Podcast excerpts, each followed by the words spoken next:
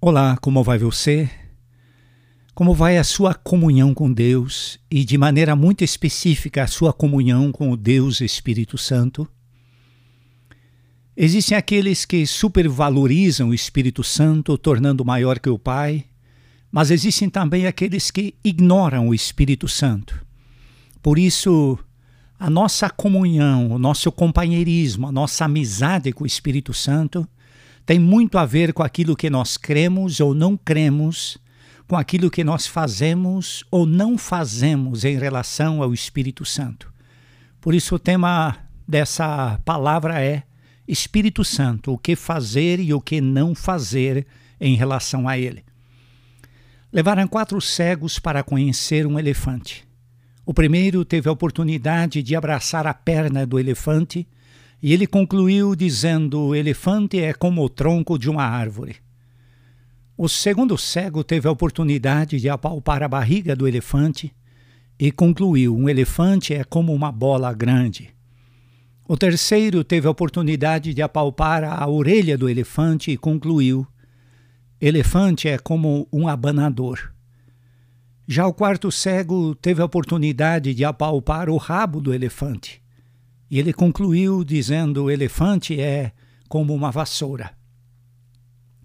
Quero ter muito respeito para com os doutores em Deus e em Espírito Santo, mas acho que tem muitos livros escritos que representam a conclusão ou a experiência pessoal do autor na sua comunhão com Deus ou com o Espírito Santo. Assim como é difícil para um cego, de, um cego descrever um elefante de forma completa e perfeita, quando ele não teve oportunidade para apalpá-lo por completo, assim também é quando nós falamos sobre Deus Pai, Deus Filho e Deus Espírito Santo. Todos nós carregamos para dentro daquilo que falamos a nossa experiência que é parcial. Mas nós devemos amar a Deus Pai, Deus Filho e Deus Espírito Santo. A primeira pergunta importante é o que nós não devemos fazer em relação ao Espírito Santo. Em primeiro lugar, não devemos resistir ao Espírito Santo, porque o seu mover e a sua vontade devem dar o direcionamento que nós precisamos. Lá em Atos, no capítulo 7, verso 51, a palavra diz: Homens de dura cerviz, incircuncisos de coração e de ouvidos, Vós sempre resistis ao Espírito Santo, assim como fizeram vossos pais, também vós o fazeis. A resistência ao Espírito Santo tem a sua origem num coração duro, rebelde, desobediente, que não quer ouvir nem obedecer à palavra de Deus. E essa religiosidade sem obediência gera a tradição dos seus pais, então, tome muito cuidado com a tradição de resistir ao Espírito Santo de Deus. Então, em primeiro lugar, não resista ao Espírito Santo. Em segundo lugar, não blasfemar contra o Espírito Santo. Em Mateus 12, 32, Marcos 3, 29, Lucas 12, 10 diz: Por isso vos declaro: todo pecado e blasfêmia serão perdoados aos homens mas a blasfêmia contra o Espírito Santo não lhe será perdoada. Esta palavra de Jesus tem gerado muita controvérsia. Os que ignoram o Espírito Santo acham que jamais isso aconteceu com eles. Já os que supervalorizam o Espírito Santo creem que muita gente já cometeu esse pecado e por isso já estão condenados ao inferno. Blasfemar, sem dúvida nenhuma, é endurecer terminantemente o coração não permitindo que o Espírito Santo os convença do pecado e os leve ao arrependimento. Essa pessoa, sim, pecou contra o Espírito Santo, que trabalhou muito para levá-la de volta a Deus, mas ela não aceitou. Por outro lado, blasfemar é também atribuir o mover do Espírito Santo a Satanás. Jesus libertara um endemoniado, cego, mudo e surdo, que voltou a ver, falar e ouvir. Em vez dos fariseus reconhecerem nisso o agir do poder do Espírito Santo de Deus, aqueles ineficientes líderes religiosos tradicionais atribuíram a Satanás a libertação daquele homem. Então, não blasfeme contra o Espírito Santo de Deus. Em terceiro lugar, nós não devemos mentir ao Espírito Santo de Deus. Em Atos 5, verso 3, Pedro disse a Ananias: Por que encheu Satanás o teu coração para que mentisses ao Espírito Santo, reservando parte do valor do campo? Ananias vender uma propriedade para ganhar proeminência e importância na igreja, disse que doou o valor integral da venda para a igreja. Ele era livre para escolher se ele queria doar alguma coisa para a igreja ou não. Se ele queria doar a maior parte para a igreja e reter algo para ele, ele tinha liberdade sobre os seus bens para fazer o que ele quisesse. No entanto, ele não deveria mentir, dizendo que entregou tudo quando reteve parte. Mentir ao Espírito Santo é, é aparentar aos outros que nós obedecemos, sabendo que, na realidade, nós não estamos obedecendo, ao contrário, ou estamos desobedecendo. Então nós não devemos mentir ao Espírito Santo. Em quarto lugar, nós não devemos tentar o Espírito Santo. Também lá em Atos 5:9, Pedro disse para Safira: Por que entrasse em acordo com o teu marido para tentar o Espírito Santo de, do Senhor? Safira desafiou o Espírito Santo concordando em mentir no valor da oferta que eles haviam entregue a Deus. Então, não tente o Espírito Santo de Deus. Em terceiro lugar, não entristeça o Espírito Santo. Efésios capítulo 1, verso 13 diz que somos selados com o Espírito Santo. No capítulo 2, verso 22, diz que somos edificados para a habitação de Deus pelo Espírito Santo. Em Efésios 4, 30, Diz a palavra: E não entristeçais o Espírito de Deus, no qual fostes selados para o dia da redenção. Quando um filho insistentemente desobedece ao pai, esse pai se entristece com o filho, com as suas repetidas desobediências. Cada vez que você desobedece o Espírito Santo, você entristece o Espírito Santo de Deus que habita em você. Então não entristeça o Espírito Santo pela tua desobediência. Em sexto lugar, não apague o Espírito. 1 Tessalonicenses capítulo 5, verso 19 diz: Não apagueis o Espírito. Nossa insistente desobediência tem o poder de apagar o mover do Espírito Santo de dentro de nós. Nós estamos, é, então, nós terminamos só com aparência religiosa, mas sem ter o conteúdo de Deus habitando em nós. Não apague pela tua desobediência o mover do Espírito Santo em sua vida. E na segunda parte dessa palavra, queremos mencionar o que sim nós devemos fazer em relação ao Espírito Santo. O que nós devemos fazer? Em primeiro lugar, ouvir o Espírito Santo. Hebreus capítulo 3, verso 7 diz assim, pois, como diz o Espírito Santo, hoje se ouvirdes a sua voz, então ouça a voz do Espírito Santo. Forme o hábito de ouvir o Espírito Santo através da leitura da palavra de Deus, através da ministração dele na sua mente, no seu espírito, até mesmo usando outras pessoas para comunicar uma palavra de Deus para você. Forme o hábito de ouvir e obedecer o Espírito Santo. O que fazer ao Espírito Santo? Em primeiro lugar, ouvir. Em segundo lugar, receber o Espírito Santo. No Evangelho de João, capítulo 7, verso 37, diz isso: Jesus disse, com respeito ao Espírito Santo, que haveriam de receber os que nele crescem, pois o Espírito até aquele momento não havia sido dado, porque Jesus ainda não havia sido glorificado. E lá em João, no capítulo 20, verso 22, Jesus soprou sobre eles, dizendo: Recebei o Espírito Santo. Em Atos capítulo 2, verso 38, respondeu-lhes Pedro: Arrependei-vos e cada um de vós seja batizado em nome de Jesus Cristo para a remissão dos vossos pecados, e recebereis o dão do Espírito Santo. Em Atos 8, 15 e 17, os apóstolos oraram por eles para que recebessem o Espírito Santo, lhes impunha as mãos e eles recebiam o Espírito Santo. Em Atos 10, 47, receberam o Espírito Santo.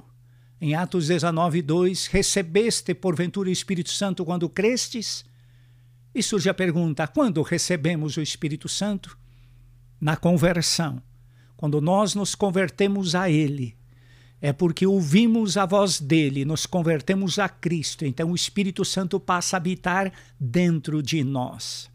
Mas também recebemos plenitude dele quando de momentos de batismos, de plenitude maiores do Espírito Santo sobre nós. Isso ele tem à disposição de todos nós. Capacitações especiais para cumprirmos ministérios especiais. Em Atos capítulo 10, verso 44, Pedro estava pregando quando caiu o Espírito Santo sobre todos os que ouviam a palavra na casa de Cornélio. Então, você precisa ouvir o Espírito Santo. Em segundo lugar, você precisa receber o Espírito Santo. E em terceiro lugar, você precisa ser cheio do Espírito Santo.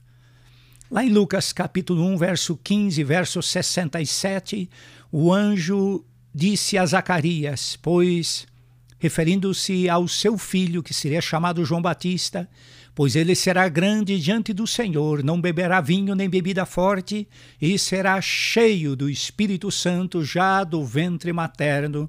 E no 67, Zacarias, seu pai, cheio do Espírito Santo, profetizou, dizendo: em Lucas 4:1 diz que Jesus, cheio do Espírito Santo, voltou do Jordão e foi guiado pelo mesmo Espírito ao deserto. Em Atos capítulo 2, verso 4 e 8, diz que todos ficaram cheios do Espírito Santo e passaram a falar em outras línguas, segundo o Espírito lhes concedia que falassem.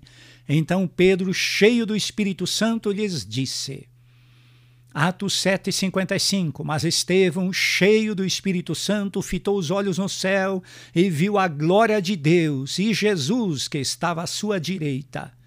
Em Atos 11, 27, diz que Barnabé era homem cheio do Espírito Santo e de fé, e muita gente se uniu ao Senhor.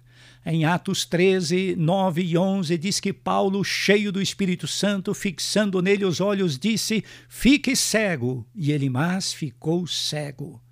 Então, não há nenhuma dúvida por, eh, por esses inúmeros textos mencionados que nós devemos ser cheios do Espírito Santo de Deus. E em quarto lugar, para concluir, enchei-vos do Espírito Santo.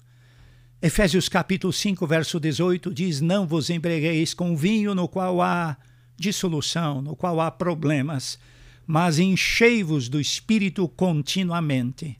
O verbo é usado aqui de maneira a explicar que nós devemos continuar continuamente sendo cheios do Espírito Santo. Então não se encha de uma dose a mais da tua razão, não te encha de uma dose a mais de alguma bebida alcoólica, não se encha de uma dose a mais de desculpas ou de pecados, mas prefira sempre uma dose a mais, uma dose a mais do Espírito Santo de Deus. Enchei-vos continuamente do Espírito Santo de Deus. Enchei-vos cada dia mais do Espírito Santo. Meu desejo é que você possa ter uma comunhão plena com Deus através do Espírito Santo, que Ele possa convencer você de todos os teus pecados, que você possa abrir o seu coração à tua vida para a opinião de Deus, que é manifestada através da palavra de Deus, e é o Espírito Santo quem te convence de todos os teus pecados, e é o Espírito Santo que, através da palavra de Deus, te ensina e te orienta a viver de maneira agradável a Ele, porque Ele vem habitar em você quando você se volta para Deus arrependido dos seus pecados.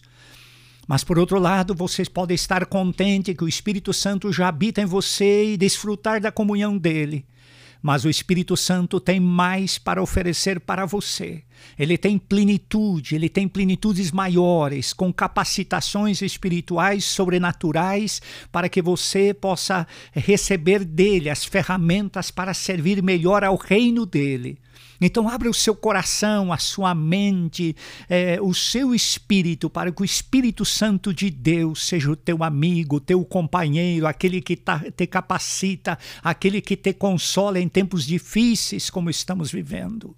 Convido você nesse momento a orar declarando que você é ouvido aberto, que os teus ouvidos estão abertos à ministração do Espírito Santo, e declarando também que você quer mais da presença dele e menos de você mesmo, porque você mesmo continuará se metendo em inúmeros problemas, mas o Espírito Santo vem para te consolar, guiar, orientar. O Espírito Santo te sela para a vida eterna com Deus para que você realmente, o dia que deixar de habitar esse corpo no qual você habita, teu espírito seja levado pelos anjos à eternidade com Deus. Oremos.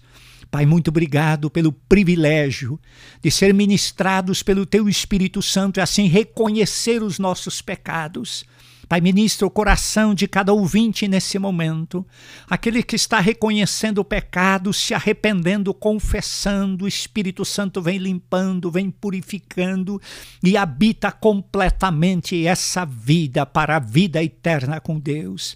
Mas, Pai, vê também aquele outro que diz: Eu quero servir o Senhor, eu quero ser mais útil no reino de Deus, eu não sei como. Vem, Pai, com essa capacitação sobrenatural na forma de dons espirituais, derrama sobre eles os teus dons para que possam te servir com a capacidade que vem do Senhor, para que muitas vidas sejam ministradas, o teu evangelho possa alcançar outras vidas e ministrar os corações. Pai, abençoe-os no sobrenatural, com o derramar do teu Espírito Santo de maneira intensa sobre as suas vidas, no nome de Jesus. Capacita-os a viver os tempos que estão vivendo pela tua presença dentro deles através do Espírito Santo.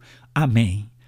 Que Deus abençoe você, meu amigo, ouvinte, que o Espírito Santo possa ser o seu companheiro e disciplina-te a manter comunhão com Ele de maneira intencional. Que Deus te abençoe. Amém.